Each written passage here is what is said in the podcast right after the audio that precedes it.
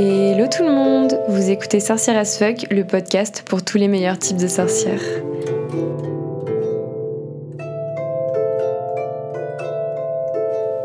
Hello tout le monde Alors, je ne sais pas si vous l'aurez remarqué, mais je n'ai plus la même intro. Euh, je ne sais pas pourquoi mon MacBook a décidé de supprimer l'intégralité de mes fichiers euh, qui ne se trouvaient pas sur iCloud. Donc je ne sais pas si je vais les récupérer ou pas. Mais euh, en clair, ma petite intro avec ma petite musique, je l'avais créée, enfin la petite musique je l'avais créée avec mon petit clavier mini.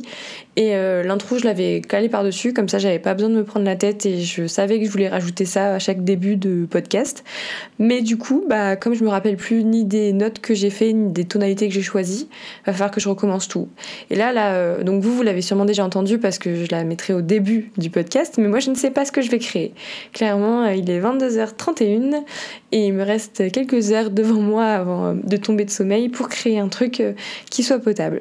Mais sinon, je suis super contente de vous retrouver dans cet épisode numéro 3 euh, qui va traiter de... Attention, c'était un roulement de tambour, hein, de l'histoire de l'astrologie et de l'effet Barnum ou effet Forer. Enfin, vous l'attendiez, ou peut-être pas, mais en attendant, euh, je suis trop contente de traiter ce sujet avec vous.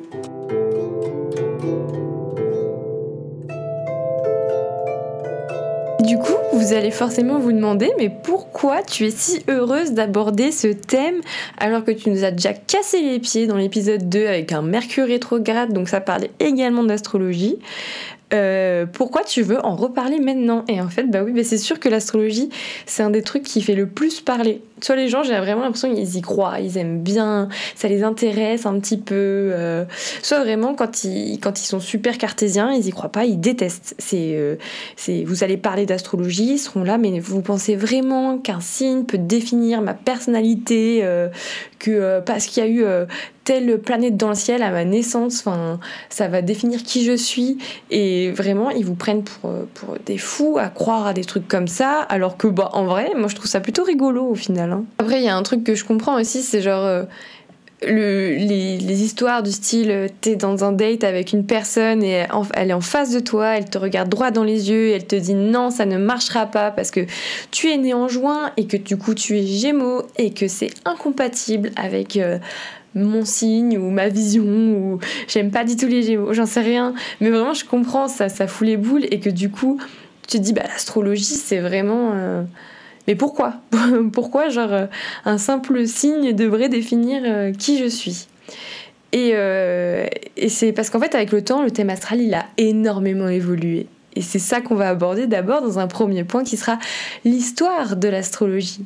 Mais si je peux résumer en clair, c'est qu'on a tendance à résumer l'astrologie au signe solaire, donc le signe que tout le monde connaît. Alors que non, non, non, pas du tout. mais on va voir ça tout de suite.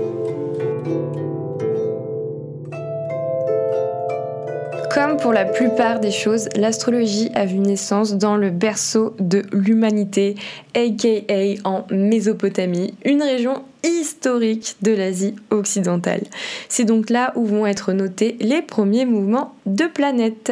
Vers 300, euh, 3000 pardon, avant notre ère, euh, ces mouvements ont été enregistrés, identifiés et les... Excusez-moi, c'est mon chat. Bon, euh, maintenant que je me suis occupée de mon chat, je disais, euh, c'est donc vers 3000 euh, avant notre ère qu'on a enregistré et identifié les mouvements des planètes et des étoiles et du coup les motifs des constellations. on n'avait pas encore donné tous les petits noms, mais, mais ça commençait, on commençait à avoir des formes et tout. Euh, et, du coup, en Mésopotamie, les Babyloniens sont devenus les premiers grands astronomes et ont créé la première roue du zodiaque. La roue se compose aujourd'hui de 12 signes égaux qui correspondent aux 12 mois de l'année. Ça, je suis presque sûre que j'apprends rien à personne. Euh, par la suite, en fait, tout au long des civilisations, on retrouve des traces de contemplation astronomique et puis forcément, du coup, on va retrouver de l'astrologie. ce sont les Grecs qui ont joué un rôle crucial dans l'introduction euh, de la théorie astrologique. Ils étaient tellement à fond dedans que l'empereur Tibère a instauré le fait d'avoir son propre astrologue en tant que conseiller. Ils sont tellement obsédés qu'ils vont créer du coup une carte au moment de la naissance pour illustrer où se trouvent toutes les étoiles et toutes les planètes au moment de la naissance. En clair, ils vont utiliser cette carte euh, où se trouvent les planètes euh, lors de la naissance, regarder les mouvements des planètes à l'heure actuelle et prévoir du coup des événements dans la semaine, le mois, l'année, la vie, etc. Et c'est ça en fait l'horoscope. C'est euh, de regarder par rapport à l'endroit où se trouvaient les planètes au moment de votre naissance et d'observer leurs mouvements actuels et de faire le comparatif. C'est ça, c'est la naissance en fait de l'horoscope. C'est les Grecs qui ont créé l'horoscope. En Inde et en Chine, ils ont développé leur propre version euh, du zodiaque euh, par rapport au monde occidental, parce que nous, au final, on a plutôt genre favorisé les croyances grecques. C'est les croyances grecques qui sont restées. Alors c'est vrai que maintenant on a plutôt tendance à associer euh, l'astrologie avec de la sorcellerie, des arts occultes, de l'ésotérisme, mais il faut savoir qu'au Moyen Âge c'était vraiment une partie fondamentale de la culture. Elle était pratiquée par les médecins, les astronomes, les mathématiciens, ils étaient tous là à, regarder euh, l'horoscope, euh, à faire des, théories astrologiques pour se soigner, pour calculer et tout. Et c'est rigolo qu'à une époque où on avait diabolisé à peu près tout les croyances euh, hors catholicisme, euh, l'astrologie a quand même réussi à survivre et à passer entre les mailles du filet.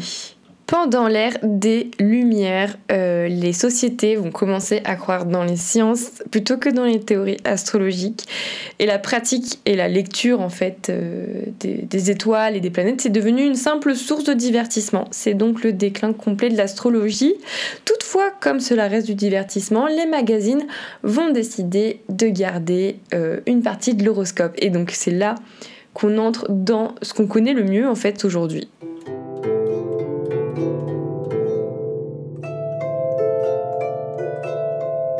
Ce qu'on connaît le mieux, euh, c'est tout simplement un horoscope composé uniquement de signes solaires.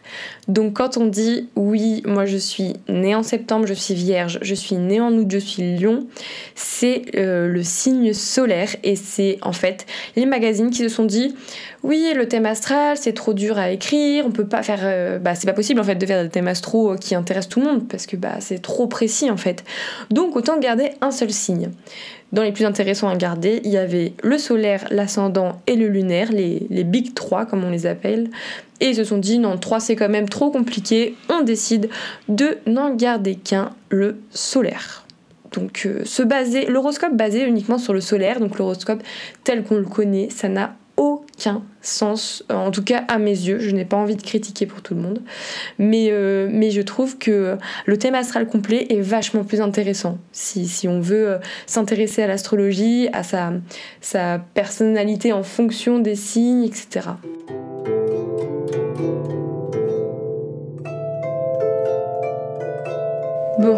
Maintenant que j'ai un peu perdu euh, tous ceux qui étaient cartésiens et sceptiques sur l'astrologie, je vais vous rassurer avec ce qui s'appelle l'effet Barnum. Alors, l'effet Barnum ou l'effet Forer du nom de celui qui l'a démontré, c'est un effet de validation subjective. C'est-à-dire que si vous allez lire un texte très vague euh, ou général, vous allez vous dire waouh, mais ça s'applique trop pour moi, c'est un truc de malade, c'est tout à fait moi. Et voilà, c'est le problème avec l'horoscope, c'est que du coup, si le texte est trop euh, vague ou descriptif, l'effet Barnum s'applique euh, et vous allez vous dire ah mais oui, tout à fait, en effet, c'est moi, c'est ma description. Et voilà, c'est ça le souci. Comment il a été démontré cet effet Barnum? Bon, justement, donc euh, le docteur Forer a fait une expérience en 1948. Il a soumis ses élèves, parce que c'était un professeur, à un test de personnalité.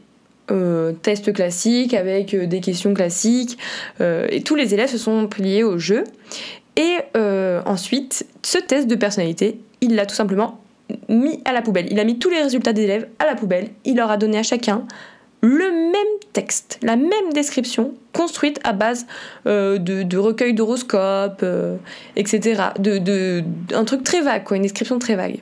Et il leur a demandé de noter s'ils trouvaient que ça correspondait à leur personnalité sur une échelle de 0 à 5, 5 étant la meilleure note. Au final, tous les élèves ont mis une bonne note puisque l'évaluation a une moyenne de 4,26. Et en répétant plusieurs fois euh, cette expérience, la moyenne générale est vraiment à peu près de 4,2. C'est-à-dire que alors que tous les élèves avaient le même texte, et alors qu'ils pensaient avoir tous répondu différemment à un test de personnalité, ben, tous se sont reconnus dans cette description. Et c'est une, expérience qui a été euh, montrée, démontrée. C'est l'effet Barnum.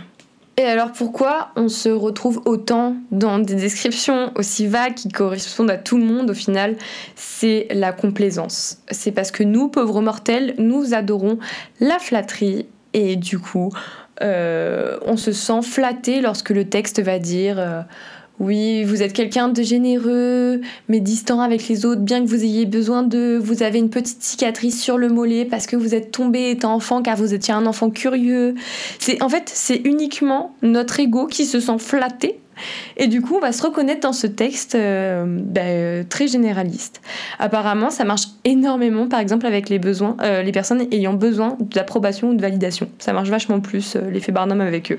C'est pourquoi l'astrologie c'est quelque chose de très controversé. Pourtant très intéressant, parce que si on se base uniquement sur l'horoscope et le signe solaire, c'est sûr que ça n'a pas vraiment de sens. Si on se base sur le thème astral complet, on peut avoir une version plus détaillée et donc beaucoup moins générale ou descriptive. Et là, peut-être qu'il est possible de se reconnaître et d'interpréter euh, et de prévoir d'ailleurs aussi certains événements qui peuvent se produire.